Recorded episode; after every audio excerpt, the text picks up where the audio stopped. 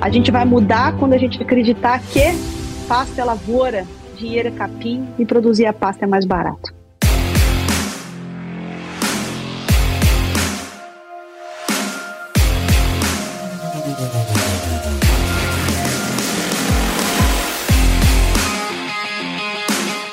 Aí, pessoa! Seja muito bem-vindo, muito bem-vinda a essa série especial aqui no Canivete Cast, em que a gente vai preparar o profissional para atuar na pecuária do futuro. Nesse episódio aqui da segunda temporada dessa série, a gente vai falar aqui agora sobre as oportunidades para os profissionais que querem atuar aí com manejo de pastagem, entender um pouquinho mais desse setor tão interessante. E para falar com a gente sobre isso, estou aqui com nada mais, nada menos que Janaína Martucelo, que é professora na Universidade Federal de São João del Rei e criadora de conteúdo também na internet aí com o seu canal Forragicultura e Pastagens. A, a Janaína é zootecnista pela Universidade Federal do Rio de Janeiro, com mestrado, doutorado e pós-doc em zootecnia pela Universidade Federal de Viçosa. Janaína, muito obrigado por estar aqui com a gente e seja super bem-vinda ao Canivete Cast. Ô, Paulo, eu que agradeço esse convite maravilhoso. Toda vez que alguém fala assim, Janaína, vamos falar de capim, vamos falar de pastagem, vamos embora. Não tem como negar, né? Porque é um assunto que eu gosto muito. É, um assunto que eu gosto de falar falar, gosto de compartilhar, gosto de aprender, né? Então, muitíssimo obrigado pelo convite, pela confiança e bora falar de pasto. Bora falar de pasto. Ó, mas assim, antes da gente falar de pasto, acho que seria legal se pudesse contar pra gente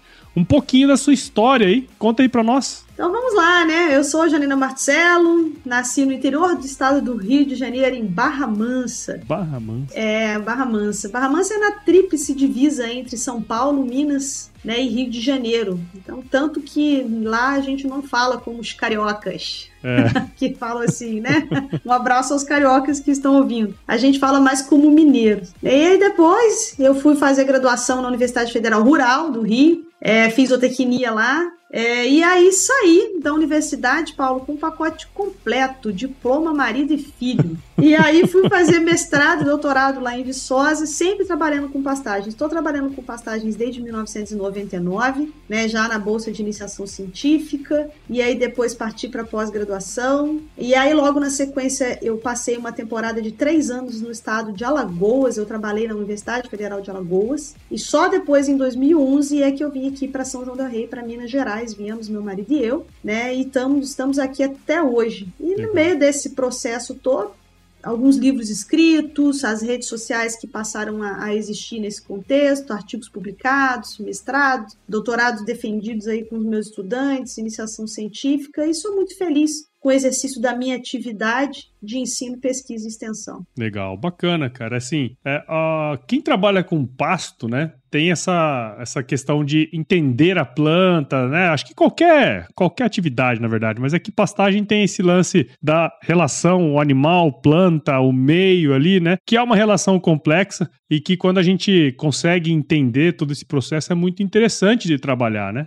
Na verdade, o ecossistema pastagem, Paulo, ele é um desafio diário porque ele se modifica a todo instante, né? Então, vamos fazer uma suposição. Nós vamos conversar aqui hoje sobre um projeto de fazenda e nós vamos estabelecer que naquela manga você vai ter uma taxa de lotação de 1,8 unidade animal por hectare. Acabamos de estabelecer. Só que amanhã essa taxa de lotação já não é mais 1,8, que esse animal ganhou 800 gramas, 1 quilo naquele dia, então já houve uma alteração. Então as mudanças elas são constantes. O ecossistema de pastagem não, só, não é só complexo, mas também é muito dinâmico. Então qualquer mudança de tempo, de clima que a gente tem, qualquer mudança de adubação, não existe receita de bolo. A resposta de uma planta forrageira num piquete não é igual do outro. É impressionante, nunca é igual. A gente está dando com uma série, lidando com uma série de mecanismos biológicos, né, que faz esse ecossistema ser extremamente desafiador. Manejar pasto é um grande desafio. Exato, é verdade. E até puxando esse assunto, Janaína, a gente, bom, a ciência por trás da utilização da intensificação de pastagem, provavelmente, ela, ela é muito conhecida já, né? Ela é, é, for analisar, até muitos produtores hoje utilizam as técnicas é, até com relativo sucesso, muitos deles. Só que a gente tem, por outro lado ainda, você vai concordar comigo, uma certa resistência, né? Não só de produtores, às vezes até técnicos, né? Que tem uma certa resistência a gente a utilizar as pastagens de maneira mais intensiva até, né? Na sua visão aí, o que você já rodou, o que você já viu, como que a gente pode trazer todo esse conceito teórico, né, que a gente conhece, está amplamente difundido, para a realidade de mais pecuaristas, assim? Como que o que, que você acha que deveria ser feito, cara? Paula, esse seu questionamento é interessante porque nós temos já os pecuaristas que utilizam a ciência e a tecnologia para intensificar seus sistemas. Eles estão num grupo. O grupo restante, nós vamos precisar dividi-lo em dois grupos para a gente começar essa conversa. Nós vamos ter o grupo que sabe que a tecnologia existe e que vai ter a resistência a utilizá-la, mas nós temos um grupo, e ele não é pequeno, Paulo, de pecuaristas que não sabem da existência da tecnologia. E é a ignorância no sentido estrito da palavra. Ele ignora esse assunto por completo, porque ele realmente não sabe. Por exemplo, se você perguntar determinados assuntos para mim sobre como fazer um design de interior, eu ignoro completamente esse assunto, eu não sei fazer. Né? Então, se você chega em determinadas fazendas, né, é, dependendo da região que você está, o cara realmente não sabe da existência daquela tecnologia. Então, esse grupo existe ou não é pequeno. Por exemplo, eu vou dar um exemplo claro para você em relação a isso. Uma tecnologia que, se você coloca na fazenda, que você tem baixo investimento e tem grande impacto no aumento na produção de forragem e de arroba e leite, por exemplo, é o manejo de pastagens por altura. É uma tecnologia que, para a gente que vive com ela todos os dias, me parece estar consolidada. Nós já temos aquele grupo 1 de pecuaristas que eu falei para você, que já usam a altura como critério de manejo e que já viram as revoluções que isso provocou nas fazendas, ok? Mas nós vamos ter um grupo que sabe que existe o manejo por altura e que não quer usar, porque manejar por dias fixos é mais fácil, mas nós temos um grande número de pecuaristas que nunca ouviu falar que pasto tem que ser manejado por altura. E eu ouso dizer para você que isso é muito, um número muito grande. Eu visito várias fazendas que os pecuaristas nunca ouviram falar de manejo por altura. Que louco, né? Sim, mas não ouviram falar mesmo, Paulo. Entende? Então, isso eu estou dando um exemplo de uma tecnologia. Quantas outras aqui vão existir por aí que a gente né, não sabe que não chegou da porteira para dentro? Então, o que acontece no sistema de academia e campo no Brasil né, é um problema que ele se arrasta por um longo período. Esse problema é de longa data. Né? Há muito tempo, durante vários governos sucessivos, o sistema de extensão rural no Brasil ele foi sucateado, ele vem sendo sucateado né, durante muito tempo. E para mim, Paulo, se me permite fazer uma reflexão, é inadmissível que um país que tenha 23% do seu PIB galgado na agropecuária não invista em assistência técnica e extensão rural. E eu estou falando de política de Estado, não de política de governo. Né? Então, é inadmissível que o investimento não vá para isso. Né? A gente investe em tantas outras coisas, né? mas faltar investimento para esse setor da economia que tanto representa, tem tanta representatividade no PIB, para mim é um absurdo. Sucatear o sistema de extensão rural no Brasil é um assassinato para a nossa própria economia. Então, tem um elo entre a academia e o campo que está rompido há décadas. Nós precisamos resolver esse elo. E aí, Paulo, é, as redes sociais, esse podcast nos ajudam muito nesse contexto. Acontece que essa terra virtual, ela é uma terra de ninguém. Então você vai encontrar de tudo nessa terra virtual, desde informações fidedignas baseadas em uma série de relatos, né, verdadeiros e que realmente trazem resultado, até um monte de picareta querendo enfiar coisa dentro da, da porteira do pecuarista. Esse discernimento, muitas das vezes, ele não tem. Por isso que eu acho que nós não, precis, não, não podemos depender única e exclusivamente disso. Nós precisamos voltar a ter esse sistema de que o cara tem que estar tá com o pé na bosta, desculpa o termo, dentro da fazenda, certo? trabalhando ali junto com o pecuarista. Gente gosta de gente, se conecta com gente. Então, os dias de campo nunca vão terminar. É importantíssimo que eles continuem acontecendo. Né? Então, eu acho que esse elo a gente precisa resgatar.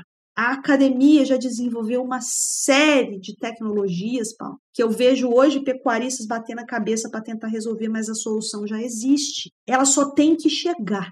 É só isso. A gente precisa reaver essa forma desse elo, novamente, né, ligar a academia e o campo. Isso que você falou é uma coisa muito interessante, cara, assim, eu acho óbvio, né, a gente fala bastante sobre essa distância, né, que a academia tem do campo, mas você trouxe aí uma tecnologia que, assim, pra gente que trabalhou com isso até, né, é comum a gente saber que existe manejo de pasto por altura, né, dependendo ali da, da cultivar, assim, é, nem, nem passa pela nossa cabeça que talvez exista alguém que não saiba disso, né? Nessa área. Não. E, e, olha só que louco, cara. Você fala para mim que tem um monte de gente que não faz nem ideia de que existe essa tecnologia. Quer dizer, nós erramos muito aí nesse contexto, né? Nesse processo, mas uh, eu acho que também tem um, um outro lado aí que, por exemplo, tem pessoas igual você, consultores aí que, que trabalham ao longo desse, desse nesse Brasilzão aí, que de repente tem pelo menos um, um lapso ali de, de questão de passar esse conteúdo, né, cara? Porque é, é super importante isso que você tá falando. A gente tem tecnologia, né? Basta esse negócio chegar lá na ponta, né? É, não, e, e assim, você tá falando, né, que os consultores, a gente gerando esses conteúdos, compartilhando, é, se eu pego para você o meu direct no Instagram para poder mostrar quantos pecuaristas me falam diariamente que nunca ouviram falar de manejo por altura, para mim é uma boa amostragem. Sim, entende? E olha que esses estão no Instagram, eles estão no YouTube. O Verdade. YouTube, principalmente, né? O público do Instagram é diferente do público do YouTube. Uhum. O público do YouTube que eu tenho é realmente o pecuarista, aquele cara que termina o serviço dele, coloca lá na televisão e vai escutar o que a professora Janina tem para dizer, ou qualquer outro colega que está gerando conteúdo tem a dizer, né? E aí as perguntas que eles fazem, se a gente chega na academia com esse tipo de pergunta, é de assustar. Sim. Porque sim, são perguntas dúvida. extremamente Imagina. básicas que a gente já desenvolveu tecnologia para isso na década de 70, na década uhum. de 80. Entendeu, Paulo? Então, assim, e qual é o problema? Ainda bem que ele está me perguntando. Não tem Sim. problema nisso. Ele pode me perguntar. Porque aí, a partir disso, Paulo, eu gerei o quadro. O produtor pergunta, eu respondo. E eu não preciso fazer mais nada. Eu não preciso mais inventar nada para botar no YouTube. É. Basta eu chegar e responder essas perguntas que eu tenho conteúdo para todos os dias da semana, todas as semanas do mês, todos os meses do ano. Sim. Porque as dúvidas, elas existem, elas são dúvidas básicas. Quer dizer, é isso que eu acabei de falar. Existem coisas que pra gente, nós já estamos, né, cansados de saber e eles não, não, chegou, de alguma forma, alguém nunca contou essa historinha para eles, de que assim ele vai ter a maior rentabilidade na fazenda, né? Sim. Então, é, é, é, algo que me preocupa. Não, Hoje, preocupa, preocupa eu, eu considero isso como uma missão, sabe, Paula? Eu tenho, eu tenho essa missão, eu, eu assumi isso como uma missão, de pegar os trabalhos que meus colegas fazem na instituição, que eu estou fazendo, porque eu continuo fazendo pesquisa, que é uma grande paixão, para poder levar para os pecuaristas, sabe? E eu acho que eu vou fazer uma meia-culpa também, né? E aí todos os colegas que estão me ouvindo, nós, quando geramos nossos projetos de pesquisa, e aí é realmente uma meia-culpa, tá? Raramente nós vamos às fazendas perguntar para eles assim: o que, que você quer que eu faça para você? O que, que você quer que eu resolva para você? Eu coloco a problematização, eu faço a hipótese do meu trabalho e eu mando o meu projeto para uma empresa de fomento e desenvolvo aquele projeto. Quando, na verdade, hoje, eu reconheço que tem que ser o inverso. inverso. Eu verdade. tenho que ir lá e falar o que, que você quer, como é que eu posso te ajudar. Então é isso que eu vou pesquisar.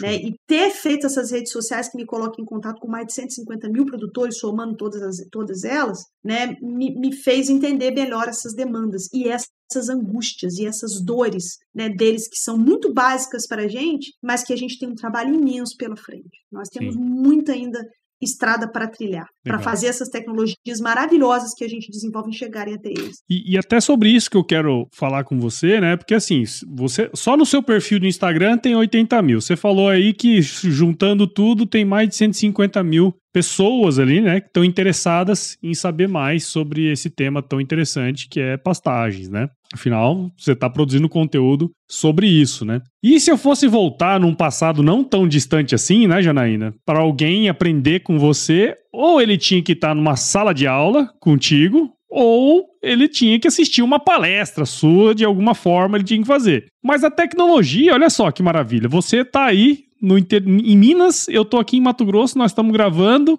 via uma tecnologia, né, que nos possibilitou fazer isso e revolucionou esse processo, vamos dizer assim, esse processo educacional com todas as aspas possíveis. No caso do manejo de pasto, Janaína, o que que você acha que vai ser a próxima revolução? O que que a gente pode esperar do futuro quando a gente fala assim, a educação foi transformada, foi revolucionada. O que, que você acha que vai acontecer no, no caso de manejo de pasto, por exemplo? A grande revolução do manejo de pasto vai ser, sabe qual, Paulo? Hum. Aprender a manejar pasto. Essa vai ser a revolução, porque nós ainda não aprendemos. Não aprendemos. Então não adianta trocar o capim para revolucionar a produção animal em pastejo, eu preciso trocar o capim, eu preciso achar o capim milagroso. Não adianta eu trocar a genética do meu gado, porque agora eu tenho a melhor raça, se eu não aprender a manejar pasto. O que vai revolucionar a nossa pecuária não é IATF, não é a transferência de embriões, não é a adubação, não é o calcário. O que vai revolucionar a pecuária brasileira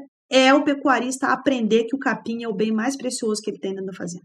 Então, quando a gente espera uma revolução, ela vai vir nesse sentido. Porque observam. Você vai chegar em fazendas que têm assistência técnica, até essas fazendas que são um pouco mais intensificadas, hum. tá? É, o cara paga alguém para fazer IATF para ele, ele paga alguém para formular as dietas, mas a porcentagem do camarada que paga alguém para cuidar dos seus passos é muito pequena. Tanto que se eu perguntar para quem está nos ouvindo aqui hoje, quantos consultores de reprodução você conhece? O cara vai encher a mão, Verdade. os pés junto, né? Quantos consultores de nutrição, quantos nutricionistas, formuladores de ração você conhece? Se você perguntar quais são os consultores de pastagem especificamente no Brasil, eu digo para você que eu vou encher uma mão aqui, eu te falo todos eles. Consultores Verdade. de pastagem especificamente, entendeu? Uhum. Por quê? Porque a gente ainda não entendeu que a revolução ela vem daí. A gente só vai transformar a nossa pecuária quando a gente aprender a manejar pasto. Paulo, veja bem, nós temos uma taxa de lotação média nesse país de no máximo uma unidade animal por hectare. Uma unidade por hectare, tá? Nós precisamos dobrar a taxa de lotação do nosso país. E isso é absolutamente possível. Nós temos duas formas de dobrar essa taxa de lotação. Ou nós vamos dobrar nosso rebanho e vamos tentar imaginar um Brasil com 400 milhões de cabeças. Não tem nem logística para isso. Verdade. Não tem. O que, que nós vamos ter que fazer? Ou você dobra o rebanho ou você diminui a área. Qual é o caminho? É diminuir a área. Vamos continuar com os nossos 200 milhões de cabeças. Cada, a cada ano isso já tem acontecido. A cada ano as áreas de pastagem no Brasil estão diminuindo e está ficando na atividade o pecuarista que sabe manejar pasta e trabalhar com o dobro da taxa de lotação. Uhum. Quem sai da atividade é o camarada que não sabe manejar pasta, porque ele não consegue colocar o dobro dessa lotação média. Ele não consegue entender do ciclo pecuário, saber quando vender, quando comprar. Ele não consegue entender de planejamento forrageiro para que ele consiga fazer uma reserva. Né? Então, a grande revolução, Paulo, ela vai vir na pecuária brasileira quando nós aprendemos a manejar pasto. Como faz a Nova Zelândia, por exemplo. Uhum. É aí que eu espero a revolução. Não é com troca de genética nem de capim, nem de gado, não é com adubação a revolução é muito mais simples do que a gente imagina. Sim. É com manejo. Isso faz todo sentido quando você pega, tem algumas áreas que foram formadas, sei lá, 30, 40 anos. Pega lá na Exalc mesmo, onde, onde eu já fui. Tem um módulo lá de capim elefante, cara, que é manejado em pastejo. Isso só prova que não é uma mudança de espécie forrageira que vai fazer o negócio, né, revolucionar. Óbvio que a gente tem que aprender mesmo a manejar pasto. Mas você falou uma coisa aí que é muito interessante. Porque assim, a gente fez algumas, uma série de entrevistas agora com consultores, né? E aí, quando a gente foi conversar, eu falei, bom, quem que nós vamos trazer? E aí eu falei, cara, não tem tanto assim. não tem muita gente que manja e que faz esse trabalho. E aí, a hora que você conversa com essa turma, você percebe que, no fim das contas, ele adora esse trabalho com pasto, mas ele tem que aprender um monte de outras coisas para poder aplicar aquilo ali na fazenda. Ele tem que aprender de gente, afinal não está lá todos os dias. Né? Principalmente. Né?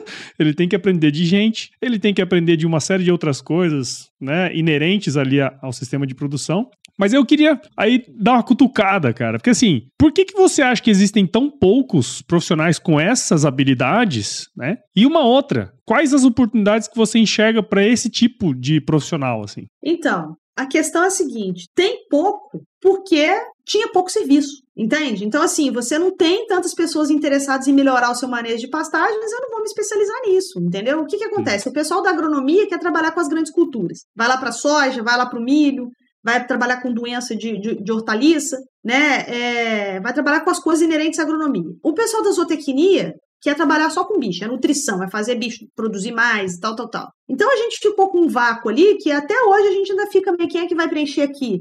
Qual que é o profissional do manejo de pastagens? Quem está habilitado para poder fazer isso? Né? Então a gente tem poucas pessoas que se dedicaram integralmente a entender especificamente de manejo de pastagens, porque nós também não, não tínhamos um mercado que absorveria muito essas pessoas. Eu escutei um consultor, né, um, um, das antigas aí, uma pessoa por quem eu tenho uma grande admiração, numa palestra falando: gente, eu tenho muita vontade de parar, eu já quero parar, mas não consigo parar. Porque só sou eu, entendeu? Poucas pessoas conseguem fazer o trabalho que eu tenho feito, eu não tenho conseguido treinar as pessoas para poder fazer isso. Né? Então, e, e, existe ainda um déficit. Os, a, a, os meninos que estão saindo da universidade aí ainda não têm muito essa consciência da importância da, da pastagem nesse contexto. Mas é um mercado que está se abrindo muito, porque, como eu te falei, a cada ano a gente tem diminuído consideravelmente nossa área de produção. Isso nos obriga a ser mais eficiente em menor área. Sim. Então, obrigatoriamente, o pecuarista vai ter que trazer alguém que entende do riscado, cara, para poder fazer aquele negócio produzir numa menor área. Ele tem que ser competitivo, senão ele está fora da atividade. Né? Então, esse é um mercado que agora, e eu digo para você que principalmente nos últimos 5, 8 anos, Paulo, é que tenha acontecido essa virada de chave. Uhum. Porque eu costumo dizer, né, para os meus alunos, né, é, em cursos que eu dou, nas palestras, qual é a primeira mudança que você tem que fazer dentro de uma fazenda quando você chega? Você foi contratado para melhorar a paz. Qual é a primeira mudança que você tem que fazer? Aí muitas pessoas respondem assim: ah, no solo, porque o solo está fraco. Não, a primeira mudança é de mentalidade. Se o pecuarista já te, te contratou, é porque ele já está vendo que manejo de pastagem é importante. Agora, tu tem um trabalho imenso para equipe dele. Uhum. Uma coisa é o pecuarista entender, outra coisa é quem vai executar entender. É esse pessoal que tem que entender do negócio. Então a mentalidade tem que mudar ali. Eles precisam entender a importância do pasto como um bem primordial dentro daquela fazenda. Né? Então, esse trabalho tem que ser feito em nível macro. Tá? Você tem que avaliar o pasto mas junto com eles tem que avaliar a equipe, você tem que avaliar o clima, você tem que avaliar a topografia daquela região para você estabelecer a estratégia que você vai usar. Então, o cara não pode ser mais ou menos, Paulo, porque o investimento é alto. Uhum. Né? Então, é um mercado muito amplo, né, que está se abrindo cada vez mais porque essa consciência está existindo, mas ele é também um mercado que você precisa estar muito bem preparado para atender. É por isso que sobram poucos também, entendeu? Porque é, é, agora tem uma coisa. Porque o camarada, quando ele chega para mudar a dieta da vaca do, do, do, do seu José lá, na hora que ele faz a mudança, rapidamente o resultado aparece. É, é verdade. Entendeu? Rapidinho o resultado do nutricionista aparece. O cara vê as vacas botando bezerro no chão, rapidamente aparece serviço do veterinário que cuidou da reprodução. A pastagem não é a curto prazo. Uhum. E aí o que, que acontece? Ciclo do boi, preço derretendo. Qual é a primeira coisa que o cara corta? O adubo do pasto, acabou. Ele não dá continuidade no trabalho. A primeira coisa que ele corta é isso, é qualquer manejo de pastagem que está sendo feito ele corta quando ele está com o preço derretendo. Entende? Então é um desafio muito grande, mas eu vejo como um mercado muito promissor. E assim, eu sou muito suspeito para falar disso, né, Paulo? Porque eu acredito na pecuária pasta. Sim. Eu não só sou uma entusiasta da pecuária pasta, mas eu acredito que no Brasil o futuro da pecuária está no pasto. Ninguém tem condições de solo, de clima como as nossas, para poder produzir animal com baixo custo. A forma mais barata de se alimentar o seu rebanho é no pasto. Se nós estamos, Paula, onde nós estamos, com uma unidade animal por hectare, imagina, imagina quando a gente ficar bom nesse negócio. Ninguém segura esse país. É verdade, cara. E olha só que interessante isso que você falou, né? Tem um mercado se abrindo aí, existem poucos consultores que estão se especializando de fato nesse processo. Óbvio, não é um processo simples. Você falou, pô, o cara tem que entender de um monte de coisa, o cara tem que entender de gente, tem que entender de mercado, né? O cara tem que entender de um, de um monte de coisa para aplicar os conceitos da intensificação de pastagem. E aí entra um outro ponto, né? Esse cara é um só, né? tipo, ele, pô, ele, tem, ele atende quantos caras bem, sendo ele só, né? É complexo isso aí, né? Não, é difícil, porque o cara não consegue agenda para poder atender todo mundo bem, ele não consegue ter os resultados esperados na fazenda de um ano para o outro, ele precisa estar, né, fazer um plano de negócio com o cara para poder saber aonde foi que errou, o que, que não deu certo, algum intempérie climática que pegou o cara no meio do caminho, né? Então o cara precisa estar preparado para tudo isso. Uhum. Mas não é impossível se preparar, sabe, Paulo? Sim. É uma coisa que o dia a dia vai, vai te ensinar muito. Uma coisa que a gente não tocou aqui, esse é o cara que tem que entender também de economia. Você tá Claro. tá entendendo? Porque, veja bem, se eu chego para você e falo assim, Paulo, vamos colocar 200 quilos de nitrogênio por hectare nos seus pastos aí, beleza? Beleza. Os pastos vão responder? Vão, ainda mais se o resto estiver tudo ok. Calagem, adubação fosfatada, choveu. Só que essa dose de 200 quilos, ela se paga?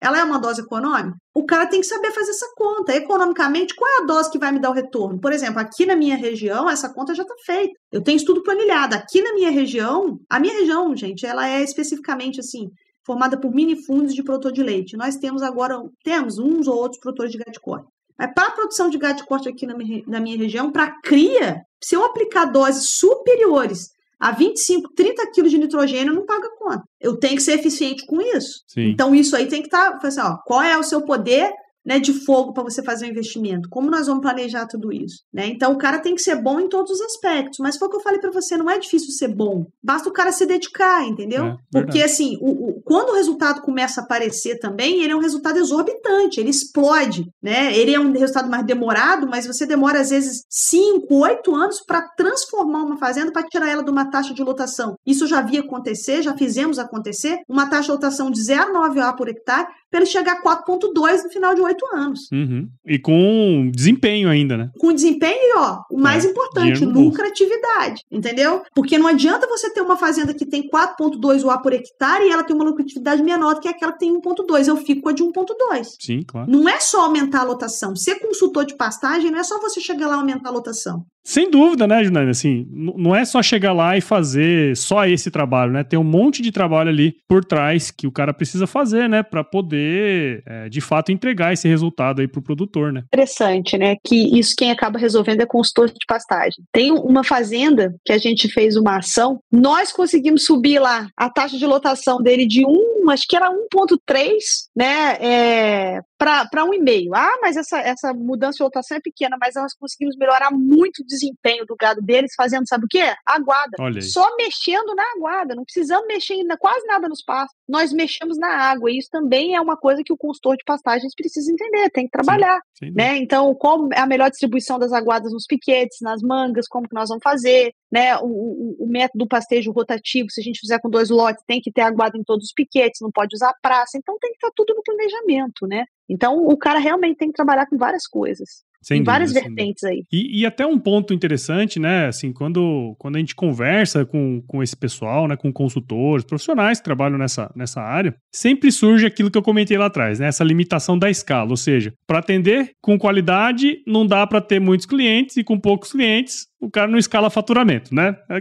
aquela questão da empresa, né? Mas baseado no que você já trouxe pra gente, né? Que existe na ciência, né? Dessa questão de aprender a manejar pasto e os avanços da tecnologia que a gente, que a gente percebe aí. Como que você acredita que esse conhecimento que já é formado e já tem gente que conhece sobre isso pode impactar mais e mais pecuarista? Eu acho que é, chegou o momento, sabe, Paulo, dessas pessoas que entendem da coisa começarem a ser propagadores de conhecimento para outras pessoas que vão para a porteira também, hum. né? Então, realmente, é, o conhecimento é aquilo, né, que quando você divide, você multiplica, né? Exato. Então, você faz a, a divisão desse conhecimento ou via empresas, ou via programas de treinamento, né? As próprias universidades, elas preparam os alunos, mas elas preparam para um todo, ele tem que se especializar lá numa pós-graduação, né, para que ele consiga de fato trabalhar efetivamente ou em qualquer área, não só em pastagem, ou qualquer, qualquer outra área. Né? Então eu acho que, que você gerar um conhecimento concentrado numa única pessoa, né, você ter esse conhecimento concentrado numa única pessoa, uma hora isso acaba. Né, a pessoa realmente foi o que você falou, não dá tempo, o cara não consegue resolver esse problema sozinho. Então a gente tem que criar uma corrente né, no sentido de treinar pessoas para que essas pessoas consigam ser propagadores né, de uma metodologia ou de uma forma de fazer o sistema de pastagem acontecer. Hum. Isso que a gente está fazendo aqui é uma forma, né? A, questão é que aqui nós vamos muito mais além, né? Uhum. Aqui a gente vai também para o pecuarista, né? É, outro dia eu fiquei muito contente com. Eu fui num evento, né?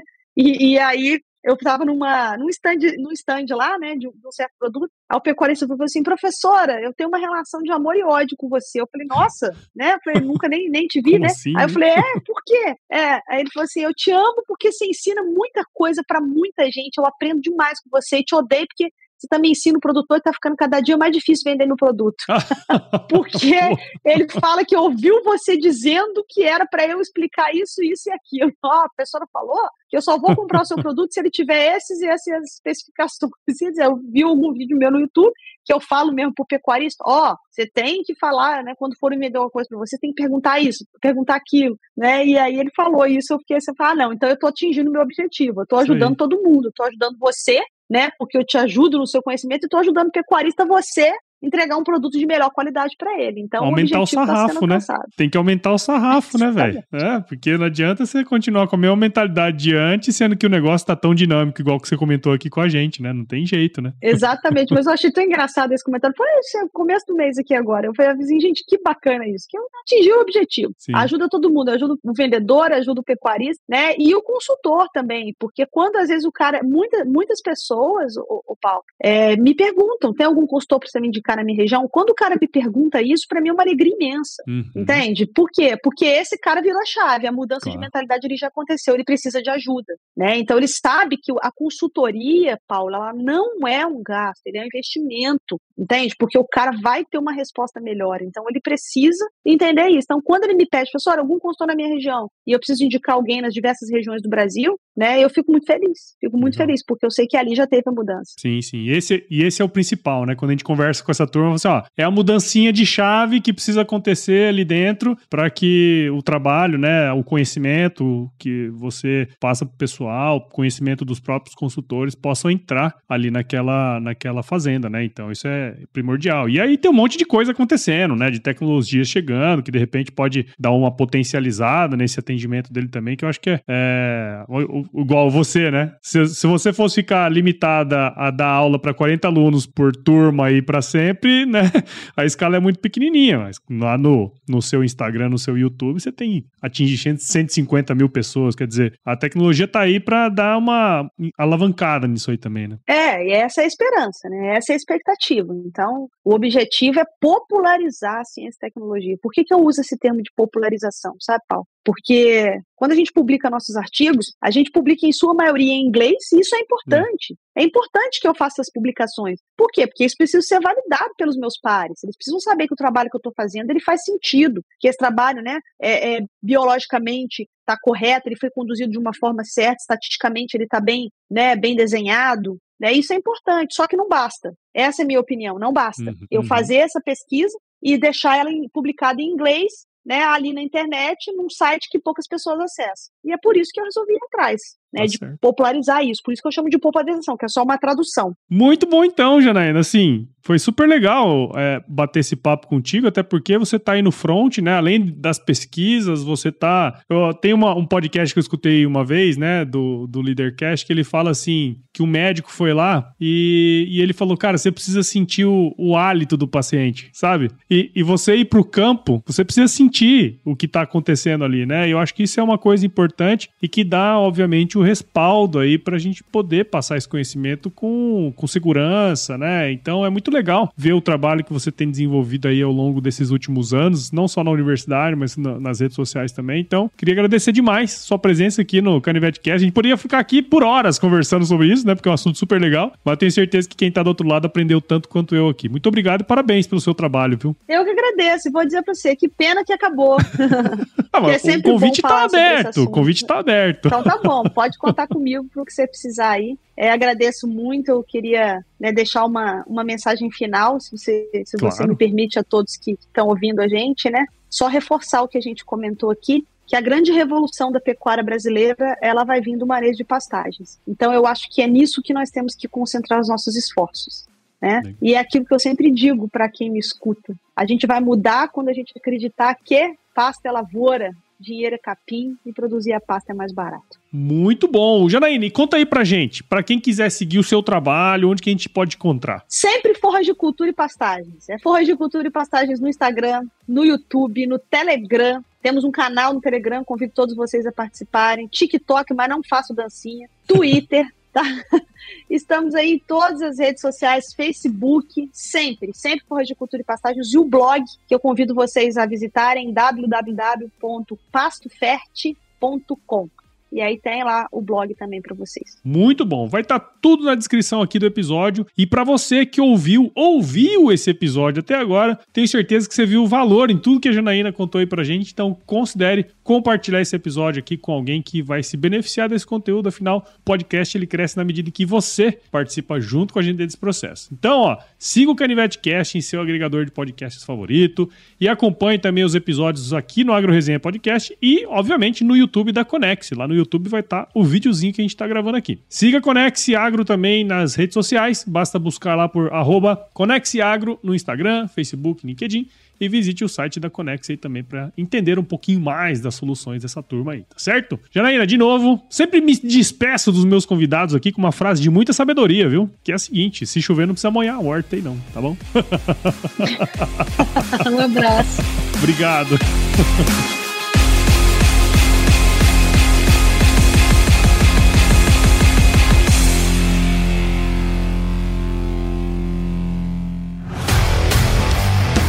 Aí, você gostou desse podcast? Se gostou, considere compartilhar esse episódio com alguma pessoa que irá se beneficiar desse conteúdo e nos ajude a alcançar ainda mais pessoas. O roteiro e apresentação desse episódio foi do Paulo Ozaki, a produção do Agro Resenha e a edição do Senhor A.